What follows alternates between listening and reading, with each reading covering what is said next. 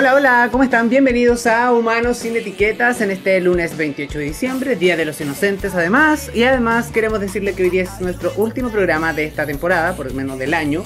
Así que agradecerles también la sintonía, eh, los buenos comentarios y agradecer a nuestros invitados que nos han acompañado durante toda esta temporada, los días lunes a las 20.30 horas, por supuesto, en www.radio.cl. Y además, si ustedes nos escuchan en Spotify, como nuestro podcast, que queda arriba, simplemente nos pueden buscar como Humanos sin Etiquetas. Y hoy día tenemos un invitado espectacular que mi querida Romy Ferrari lo va a presentar. ¿Cómo está Romy?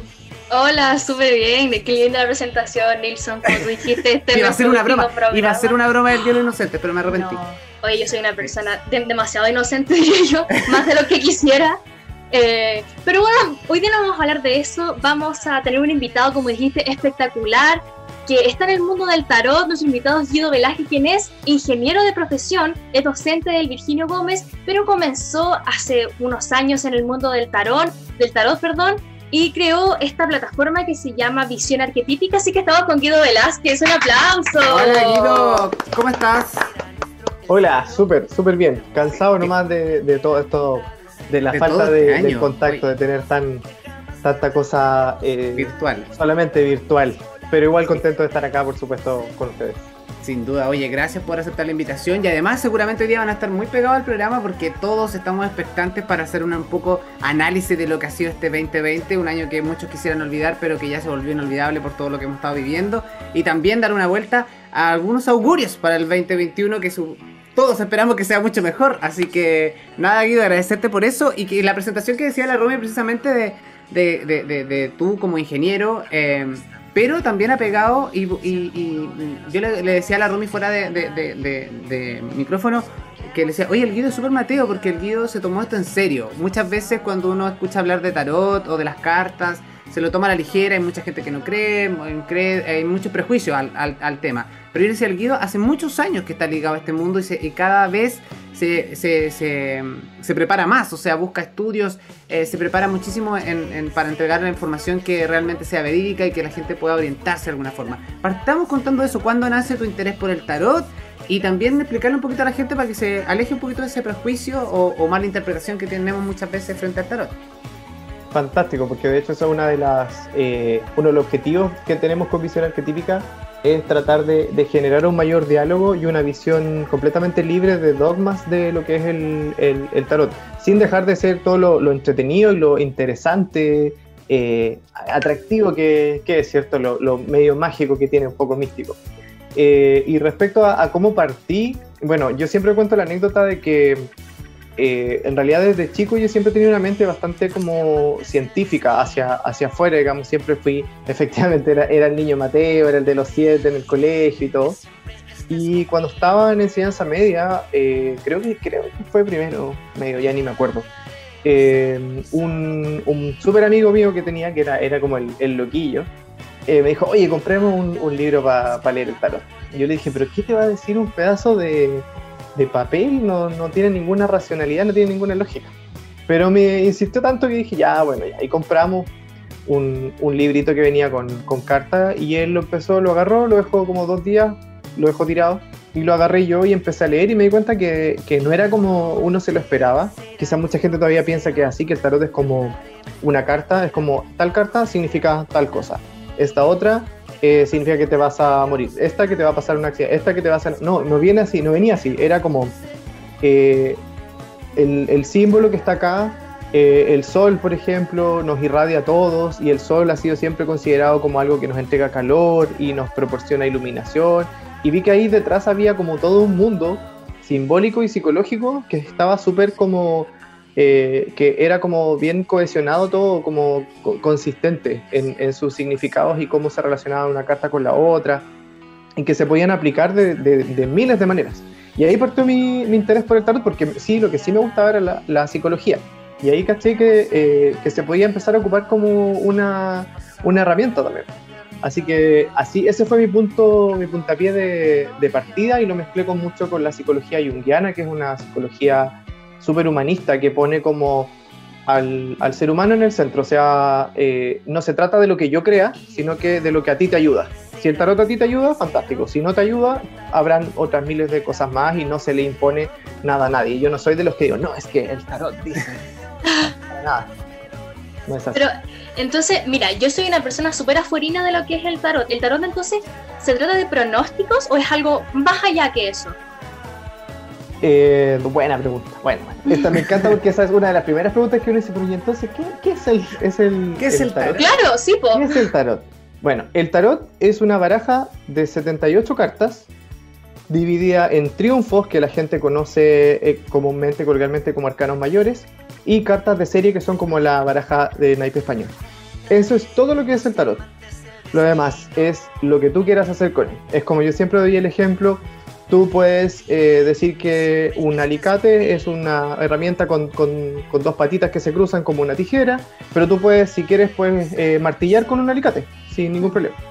Entonces, en el fondo, el, el uso que le das al tarot es algo completamente distinto. El tarot partió en el siglo XV como un juego de elite. Era, era algo que era, eh, era de elite, era un juego ilustrativo que tenía como una función a la vez eh, como de enseñanza a la gente de la gente de mucha plata, digamos, a, lo- a, lo- a, los- a todos los mecenas, a toda la gente de, la, de la Italia renacentista y eran verdaderas obras de arte, o sea, son, todavía, todavía existen, son verdaderas obras de arte como con pintados en- eh, con oro, son obras carísimas también. Y, así parte el tarot. El, eh, este uso adivinatorio que nosotros conocemos parte recién en el siglo, eh, en el 1700 y tanto, o sea, como 200 años después de que se creó, empiezan con esto de que podía tener eh, significados y se le asocia a la creación de lo como que hubiese sido hubiese venido de- del antiguo Egipto. Y con estas eh, como historias estas como fábulas que se crean en torno a él empiezan a hacer esta idea de que se puede usar para algo más eh, de, de pronóstico y todo eso. Y hoy día tú tienes gente que efectivamente lo usa para full pronóstico que es como la taromancia que es como adivinar el futuro. Tienes gente que lo usa eh, como una herramienta eh, teatral, como para generar de ahí, a través de- del teatro un poco de mecanismos de sanación. Y mucha gente que también lo usa como de autoayuda en el sentido de autoconocimiento, etcétera. E incluso todavía en Italia, en, en- en pueblos antiguos, todavía se usa como juego. Entonces va a depender mucho de qué es lo que tú quieras eh, conseguir, porque estilos para estilos de, de- de utilización del tarot hay, pero una infinidad de colores. Por lo Sí. menos 78 usos.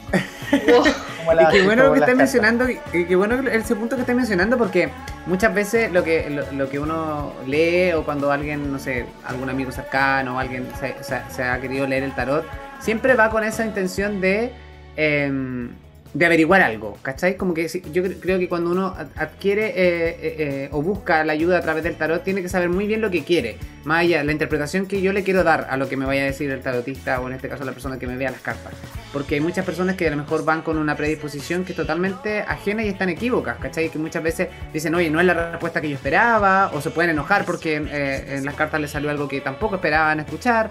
Entonces también parte por ese lado. Yo creo que, ¿cómo manejáis eso un poco tú también cuando atiendes a alguien o cuando uno de tus amigos cercanos o alguien te dice, oye, Guido, necesito que me ayudes con las cartas?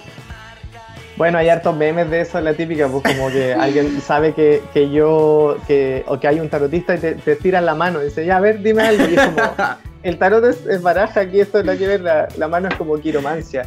Eh, pero mira, la verdad es que a esta altura, eh, siendo bien honesto, lo- los consultantes que me llegan a mí, por lo menos, son gente que viene de referencia de otros Mm. y de otros, o que llegaron, por ejemplo, a la página y en la página trato de, de- de ser como lo más clarito posible en qué es lo que la persona va a conseguir. En la página está como eh, la estructura, ¿cierto? Si ustedes van a visionarquetípica.cl van a encontrar cuánto dura, cómo es la metodología, etcétera. Entonces, rara vez me llega. Antes sí, antes, claro, lo reconozco que al principio era como que la gente quería mucho este tema de, de la, eh, eso, de la, de la predicción, de ya, pero dime Ya, qué pero- va a pasar, pero va a volver a mi vida, va a aparecer ese, Claro. ese hombre, esa mujer. Voy a ganar rubia. plata, voy a ser millonario, claro. Claro. Sí, Oye, y además que. Sí, sí, y además que lo asociamos cuando antes o antiguamente al principio cuando uno hablaba de tarot se imaginaba esta especie de como casi habitación oscura con la luz tenue con la abuela Claro. ahí y, y a un señor con un turbante poco menos te de las cartas ¿cachai? Sí. Sí, no, sí es verdad. O sea, por mucho tiempo fue así, todavía está, se alimenta mucho eso. Eh, bueno, hay gente que incluso, eso se me olvidó mencionar, hay gente que usa el, el tarot como para hacer magia negra, incluso. claro Y uno dice, ah, entonces, claro, como alguien lo usó para magia negra, bueno, para magia negra también se usan clavos, se usan animales y, no porque alguien use un gato para hacer magia negra, yo no voy a tener un gato negro en mi casa, no sé, pues nada que ver. Entonces, eh, efectivamente hay mucho, hay mucho mito, pero por eso yo parto por la idea de que acá lo que podemos, todo, lo que podemos coincidir todos es que es simplemente una, una baraja y lo que sí tiene, que evidentemente yo creo que todos pueden ver, es que cuando uno mira las cartas, son interesantes, son como atractivas, tienen una, un magnetismo, digo yo, cuando uno mira las imágenes. Y ahí está la, la, explicación que yo doy, que obviamente alguien podría, por supuesto, rebatir, pero ahí es donde entra la famosa visión arquetípica, porque también me imagino alguien se podría preguntar, ¿qué es eso de ¿Qué es la visión arquetípica? Yo justo iba a preguntar eso, de hecho, ¿cómo nació? Claro, ¿qué es eso? ¿Qué, qué, qué arque... La gente dice arquepítica, arque, arque cuánto? es arquetípica. Eh, bueno, los arquetipos vienen de esa psicología de Carl Jung. Eh, si alguno ha escuchado a Freud, a, Sigmund Freud seguro también eh, puede haber escuchado muchas cosas de, de, Jung. Jung fue el que introdujo los términos de introvertido, extravertido, el, el, término de complejo, cuando uno dice, oye, tienes un complejo de Edipo, sería complejado, viene de Jung, de la psicología junguiana. Y uno de los conceptos importantes que él eh, trabajó, no fue una invención de él, pero la trabajó mucho, fue la idea del arquetipo. Y el arquetipo es una, eh, es una imagen primordial que tenemos que es como, para decirlo como de forma análoga, es como, eh, es un, un instinto mental así como tenemos como ciertos instintos que se reflejan en algo físico, como por ejemplo las guaguitas cuando tienen el, el instinto de apretar las manos cuando, cuando recién nacen, ¿cierto? Porque eso es para agarrarse, era para agarrarse de las ramitas, ¿cierto? De los árboles, cuando éramos, que viene de cuando éramos bonitos. Son instintos. Entonces también tenemos instintos mentales hacia ciertas cosas, por ejemplo, y que vienen de ahí, por cierto. Por ejemplo, cuando un bebé ve, ve a una mujer con ciertas características, decimos que constela el arquetipo de mamá, o sea, como que se mm. como que siente que por ahí va la mamá. No sé si han visto a lo mejor esos videos donde salen animales que empiezan a seguir como si fuera la mamá a un humano o a una humana. No sé, me acuerdo de unos gansos, por ejemplo. Sí. Los patitos. Ahí estamos diciendo. Sí, exacto. Como que muchas aves que hacen eso, ¿cierto? Como que se quedan ahí. Ahí estamos diciendo que ese animal está como proyectando en, el otro esa, imagen primordial que tiene en su cabeza de qué es una mamá. Y todos tenemos esto de qué es el amor, qué, es un hombre, qué es una mujer, que, Jung decía, esto lo tenemos, va más allá de, de, como, de mi experiencia personal, sino que es una cuestión que viene como hereditaria, como eh, evolutivamente. Y eso entonces es lo que nosotros no lo logramos como decodificar tanto en palabras, pero que está en los, en los símbolos del tarot. Esos son arquetipos. Cada una de las cartas representa cosas que todos los humanos como que de alguna forma hemos hemos sentido. Por eso es que se nos pasa esto que son como tan, tan místicas. Sentimos lo mismo que el gansito que sigue a la niña en la playa, lo sentimos parecido cuando vemos las cartas del tarot, como algo como, oh, igual es como rara la carta, interesante. Eso pasa. Sí, de ahí vienen los arquetipos. Sí, la, la Robbie, estoy, estoy, seguro que la Robbie ya está intrigada, así como poco menos. Después del programa, Guido, por favor, dame una hora para revisar las cartas. Estoy flipando, sí. es todo un mundo, ¿no? Si tiene. Sí, además que, sí, Oye, y, y, qué influencias tienen las energías? Porque particularmente mucho, mucho hablamos de, la energía, ¿no? De lo, estos eventos que también hemos vivido este 2020, que ha sido eh, primero los eclipses, ahora el tema de la alineación de los planetas. ¿Ese tipo de energía influye en algo al momento de, no sé, de, las cartas, eh, por decirlo de alguna forma? Eh, mira, yo como más que como la idea de, energía así como tan, tan física como a veces se, habla, eh, yo trabajo mucho más con la idea de, qué significa algo, como el, del punto de vista simbólico. Y evidentemente para todo, por ejemplo, que tú mencionabas el, eclipse, para todos los seres humanos tenemos una historia con, con, con los eclipses y por lo tanto tenemos una, como una conexión eh, psicológica con lo que, con lo que ocurre. Y, típico, ¿qué es lo que uno tiende a pensar con un eclipse? ¿Algo bueno o algo malo? ¿Ustedes qué creen? ¿Qué es lo que uno piensa como en promedio que se viene algo, bueno o algo malo? Es como oscuridad por un segundo, es como, no sé. a mí se me imagina eso. Es que, ¿sabes qué? Lo comentábamos la semana, eh, la semana pasada eh, por el hecho del eclipse. Em, ¿Qué es lo que habíamos sentido? Independiente, yo, yo me ponía en el caso que la gente que fue a verlo allá a la Araucanía que obviamente estaban todos emocionados tomando fotos y todo, y estoy seguro que todo el mundo estaba con los teléfonos en vez de estar disfrutando del, de lo que estaba pasando, ¿no? Pero me pasó a mí que yo lo estaba viendo por la tele y en ese minuto exacto del eclipse, no sé si era la transmisión, la música que había de fondo, el silencio que se produjo en, el televisor por ese minuto, pero me sentí una sensación tan innata de llorar, así como de emoción. Algo pasó en mí en ese minuto, ¿cachai? Cuando vi estas imágenes.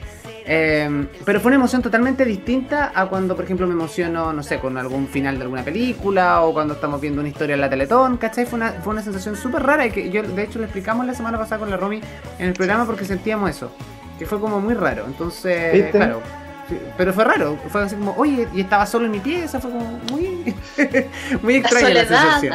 La soledad, ah, no sé. Ahí se te hizo presente un, un, arquetipo de oscuridad a ti delante tuyo y de quizás de, con otra, con ciertos matices, ¿cierto?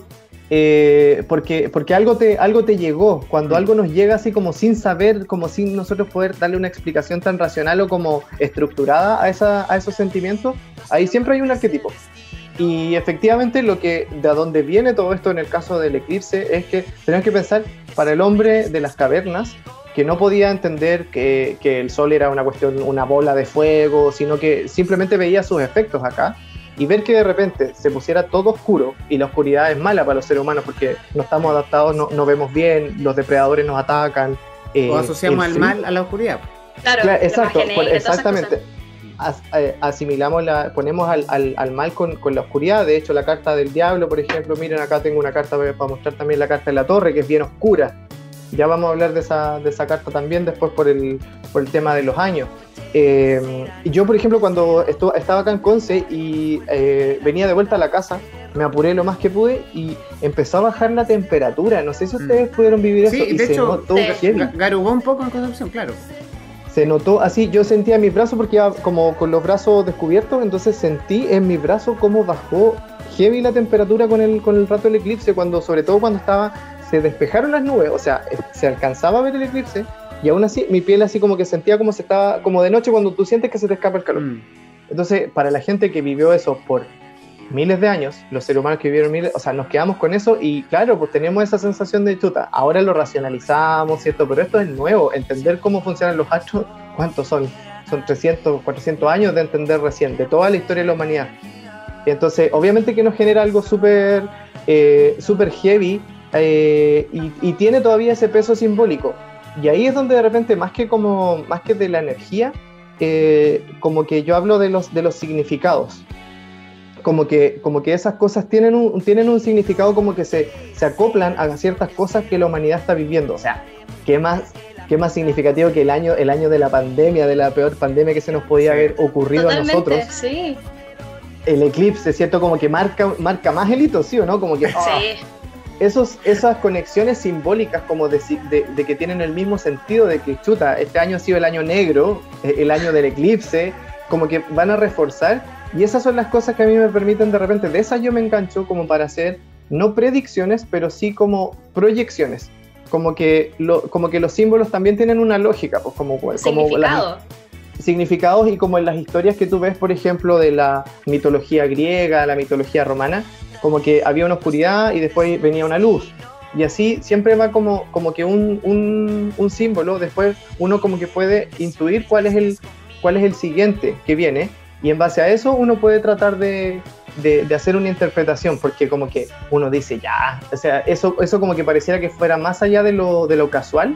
Eso es lo que permite hacer un análisis como simbólico. A cualquiera le ha pasado, yo creo, alguna vez en la vida que ha soñado algo y después como que se ha hecho, por sencillo que sea, como que ha pasado. Yo creo que a todos en alguna oportunidad, al menos una vez nos ha pasado. Entonces, esa como coincidencia de significado tan rara eh, es la que Jung decía que se llamaba sincronicidad, que es como en el fondo que algo te está avisando y que excede la, excede la lógica, excede la, la, física normal, sino que ya nos vamos como a la física de la relatividad y la física cuántica y ese tipo de cosas. Y desde ahí eh, uno puede sacar muchos símbolos y efectivamente el eclipse fue una de las cosas que eh, a mí me permite eh, marcar como que este fue como ese fue el punto más bajo para nosotros como humanidad y como sobre todo como Chile de lo que estamos viviendo acá con estos, con estos años terribles. Bueno, em, claramente el 2020 ha sido marcado por muchas cosas, la pandemia, el eclipse, etcétera, pero también ha sido marcado por la música. Y una de las canciones que sonó mucho, yo creo que en todos lados, es Blinding Lights, así que la vamos a escuchar para recordar este 2020.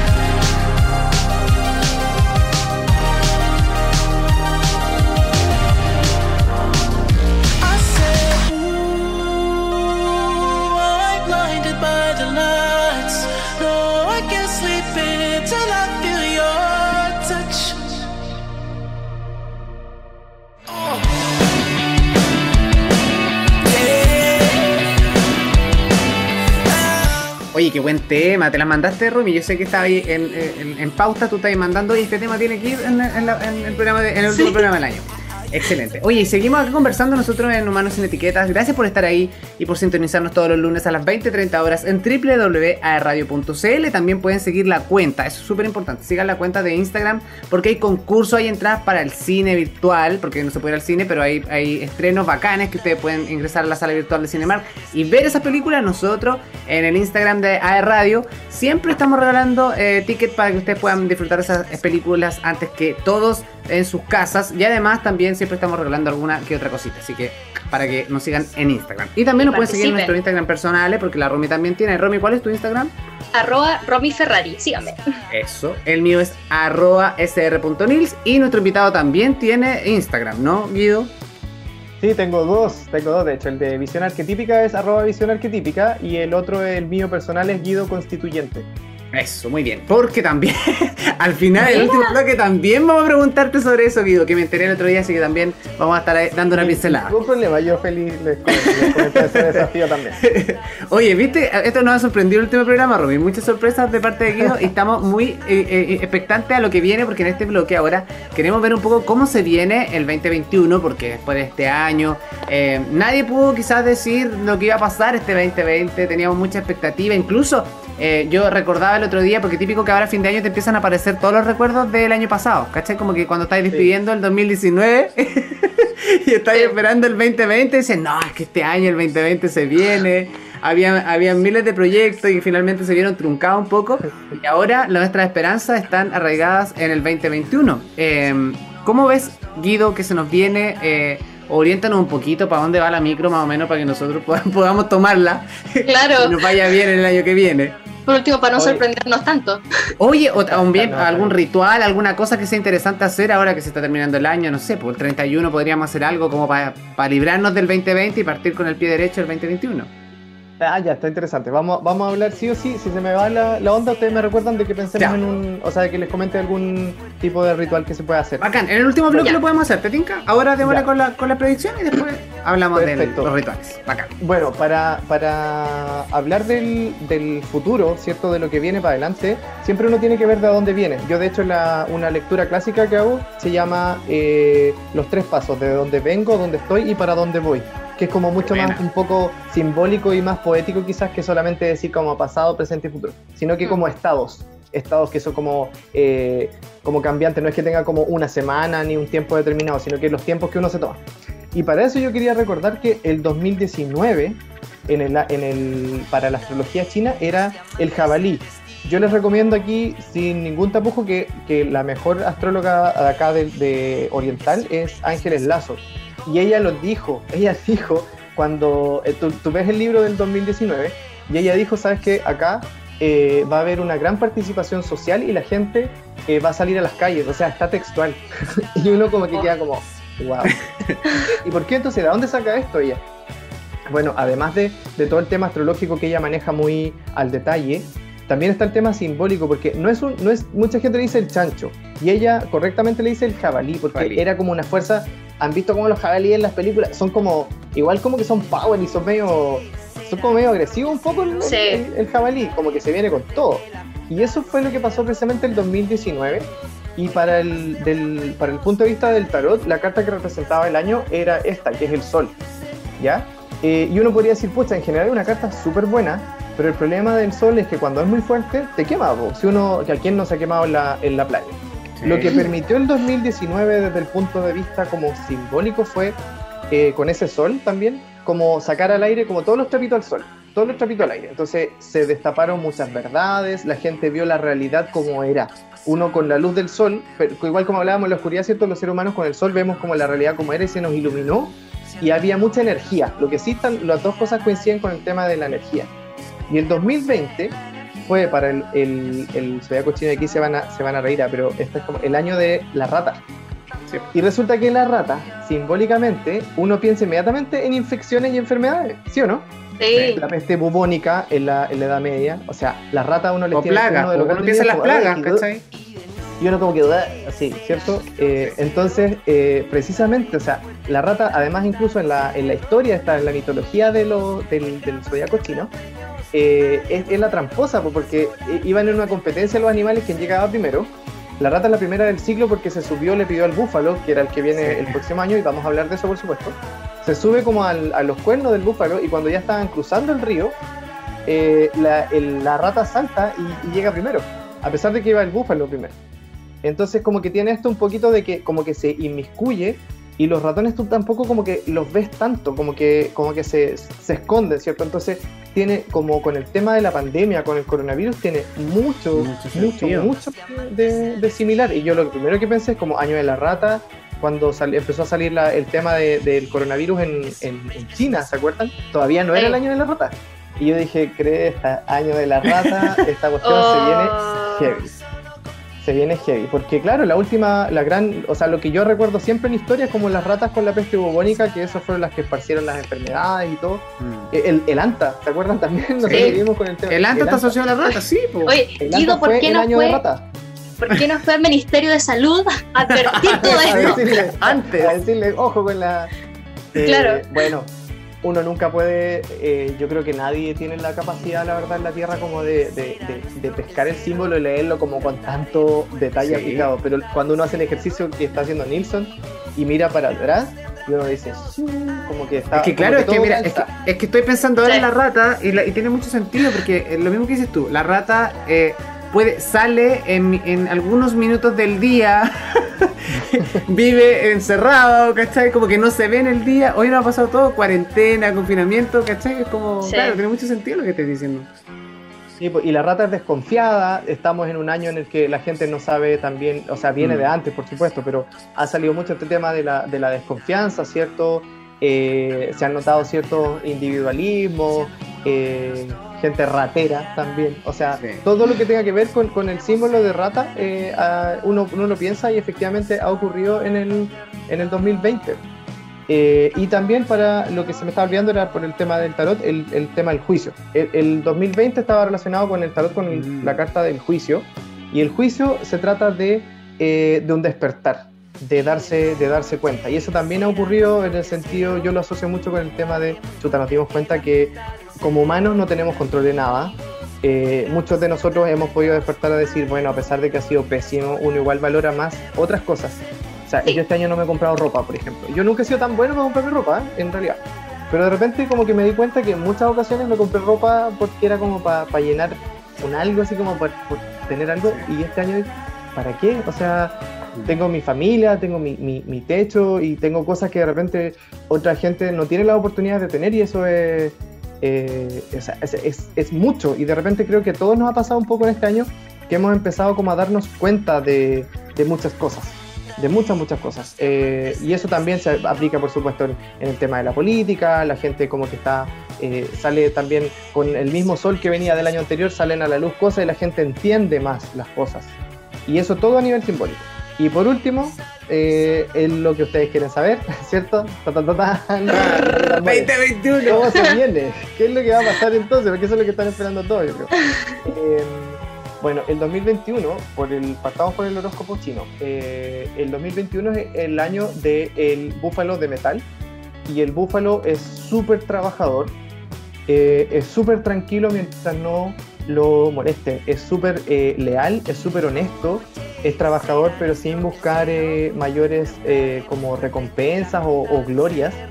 Entonces habla de un año en el que nosotros como seres humanos vamos a poder trabajar en conjunto y vamos a poder resolver muchas cosas en conjunto. Para mí, mi análisis es que el 2021 va a ser un año tremendamente esperanzador, o sea, vamos a poder arreglar cosas.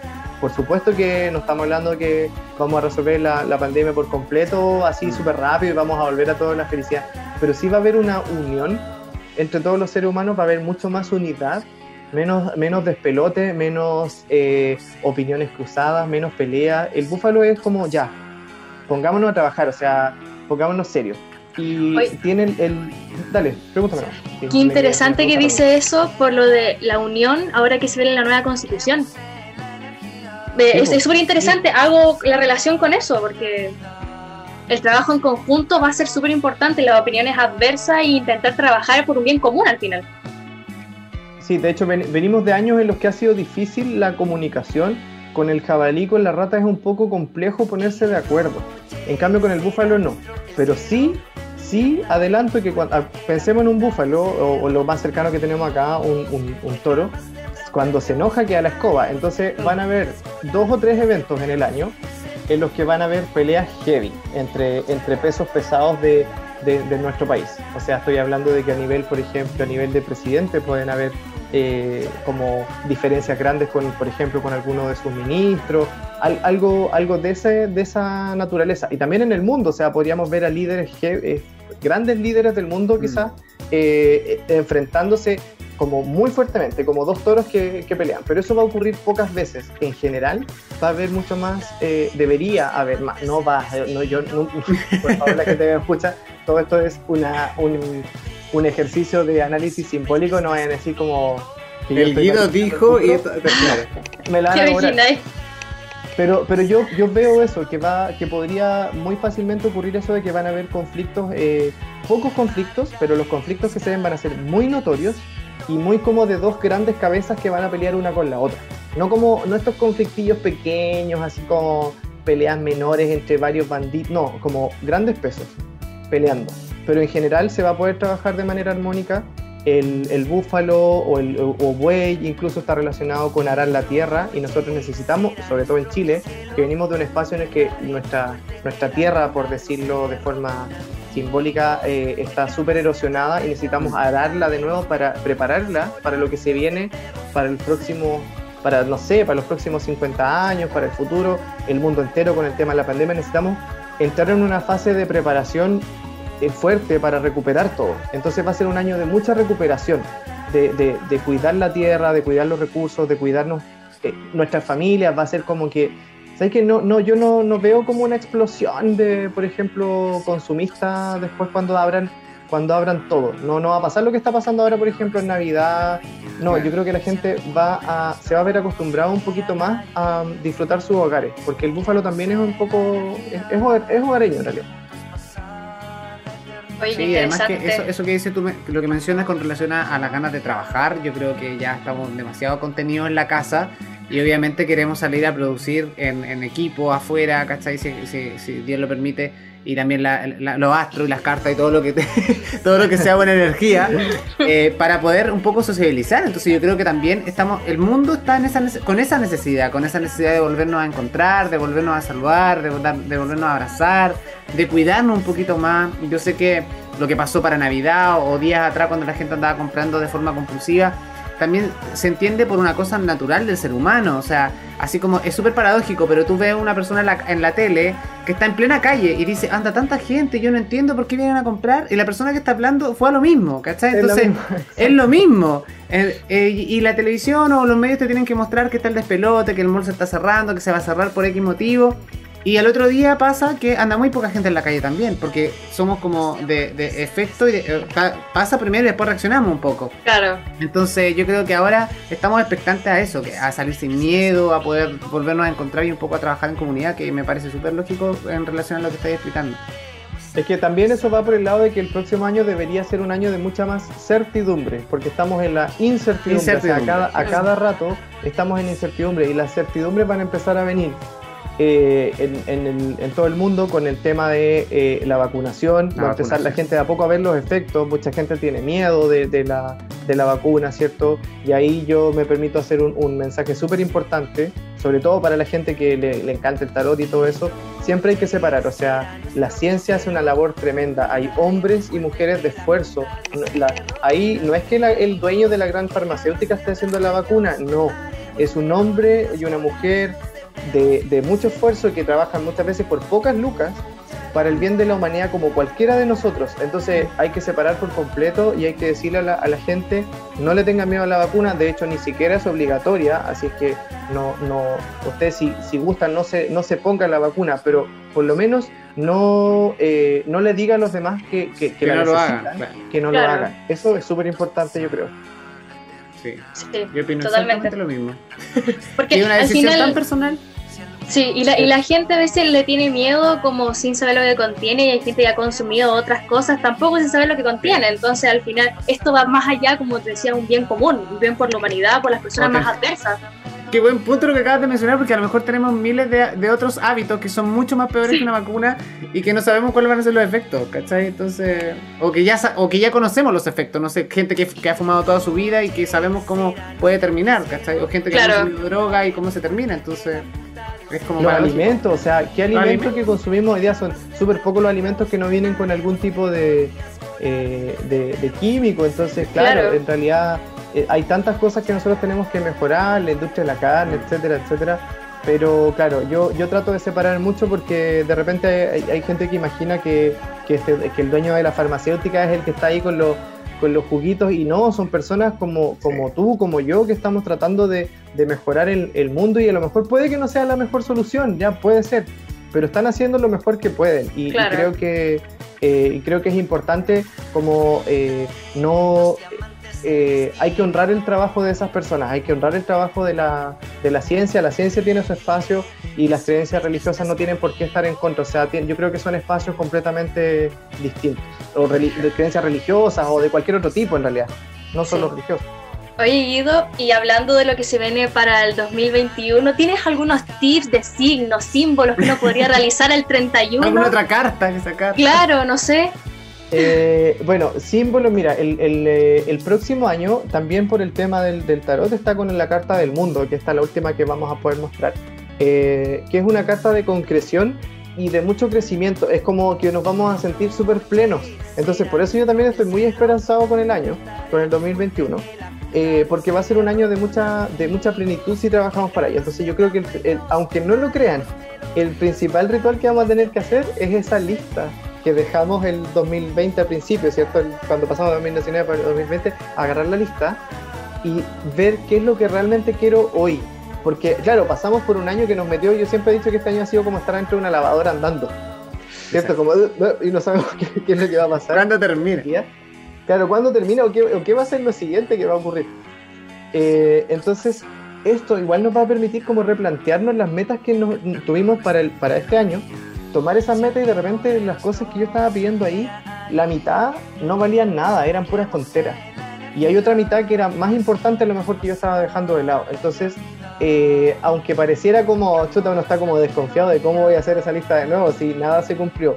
La verdad es que para este año yo creo que el primer ritual es hacer la lista de las cosas que a uno de verdad le importan y tratar de avanzar hacia ellas, con obviamente con, con un mínimo de, de- de esperanza lógica de, de poder llevarlo a cabo. Por ejemplo, ok, este año sí voy a terminar mi estudio, este año eh, voy, a, voy a estar más presente con mi mamá, que a lo mejor, eh, no sé, pues, mire, un- un- una anécdota mía, yo de repente mi mamá me mandaba cadenas al principio y yo, oye, de esas cadenas de mamá, y a mí me daba como, qué lata, como estoy en otra, y después dije, no, pues, pero es que después mi mamá no va a estar, o sea, si ella se va antes que yo, yo voy a echar de menos esas cositas, entonces Claro. uno de repente puede ponerse como metas, de repente estar más presente con la mamá, con el papá, eh, con la polola, con la pareja, con los hijos, eh, entonces, el primer ritual tiene que ser como replantearnos nuestras metas en la vida para el próximo año, para el futuro, pero que sean con una nueva mirada, con una mirada como de, de mayor profundidad hacia las cosas que esperamos y con menos superficialidad. Ese es el primero de los, de los Ya, rituales. consulta, esa lista, la- yo, porque yo en mi ritual siempre la escribo el día 31 de, de diciembre. Escribo la lista y siempre la- doy, lo- doy el abrazo con ella, o sea, la llevo conmigo en el bolsillo para en la noche de, de- de Año Nuevo. ¿Se escri- ¿Vale escribirla antes o, el- o puedo comenzar a escribir el primero de enero?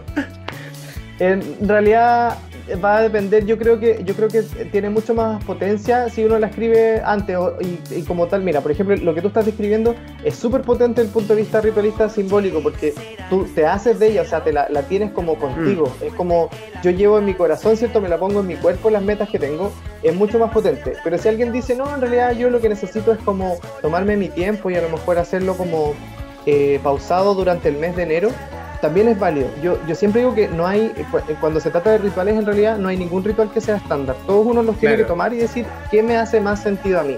Y tú me acabas de describir un, un ritual que te hace perfecto sentido a ti y te he dicho que yo lo encuentro muy bueno. Entonces, por supuesto tú hazlo el 31 o el 30, ¿cierto? Y anda con tu lista ahí y creo que si te, si te sale, si te nace, por ejemplo, compartir de repente lo, lo que tú cambiaste respecto del año anterior, lo puedes hacer también porque eso refuerza mucho tu- tus metas, expresarlas hacia afuera, Sí. decirlas eh, a- en alta voz, digo, hacia otros, eh, refuerza mucho que puedas lograr la meta. Sí, yo iba a decir un punto súper importante que por generalmente yo ahora en la pandemia, eh, como de ratos de aburrimiento que tenía, ratos muertos, porque bueno, con Guido nos conocemos hace tiempo y siempre andaba para allá y para acá y el hecho de estar en la casa un poco más retenido, eh, me dio por escribir a mano, porque en el fondo es distinto cuando tú escribes en el computador y te ponías a escribir lista. Entonces, como que en la pandemia me puse a escribir como en la semana lo que iba a hacer en la semana, ¿cachai? Como hacerme la agenda, pero de verdad de lápiz y papel. Así como ya, no sé, esta semana tengo que ir al campo, o esta semana tengo que ir a comprar tal cosa, eh, esta semana tengo una reunión súper importante. Y anotaba, y como que me generó ese hábito, pues entonces como que eh, lo estaba mencionando y ahora esta semana me pasó lo mismo, que revisé como la lista de cosas. Bueno, y, la semana anterior me di cuenta que para Navidad yo la semana anterior ya ya tenía los regalos comprados, precisamente porque había hecho la lista, ¿cachai? Y primer año que me pasa que ya, eh, no sé, pues el 22 o el 21 de diciembre yo estaba listo, no tenía ninguna parte que salir a comprar nada, entonces me guardé. Pero eh, me pasaba, me- me- es súper distinto porque antes no lo hacía, siempre andaba el último día, ¿cachai? Como el 24 de la mañana, que se me olvidó. Entonces yo les recomiendo que si pueden escribirlo, eh, es un ritual que a mí me da resultados, cuando te ponéis metas como cortitas o cosas Sí. importantes y vais chequeando, haciendo el checklist, es súper interesante. Y yo, y yo siento que eso, mano. cuando uno escribe a mano, queda más guardado en la mente que escribir en el computador. No sé, a mí me pasa también cuando estudio, yo si escribo a mano o también aquí mismo en la radio, la, cualquier cosa lo escribo todo en un cuaderno, queda mucho más grabado porque tú te concentraste en escribir, ¿cachai? No sé cómo explicarlo, pero me pasa.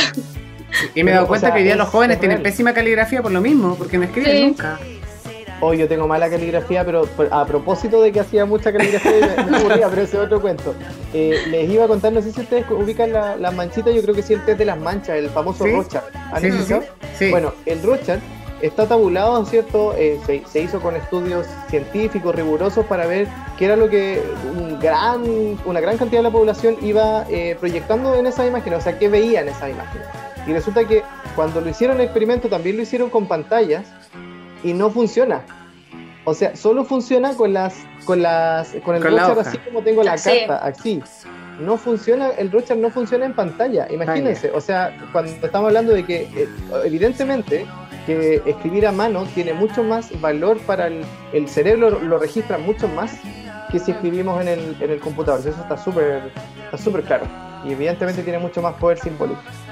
Eso. Oye, y eso, y qué mejor, y si te lo podías escribir en la piel, estaría mucho mejor, ¿no? si te podías tatuar lo que queréis para el próximo año, estaría espectacular. Y por eso precisamente, sí, y precisamente vamos a escuchar un tema que se llama La piel de Dulce y Agras, que este año también le fue muy bien a esta artista nacional, que queremos también escuchar aquí en Humanos sin Etiquetas. No se separen, vamos a escuchar este excelente tema y a la vuelta seguimos conversando con Guido Velázquez y junto a la Rosa.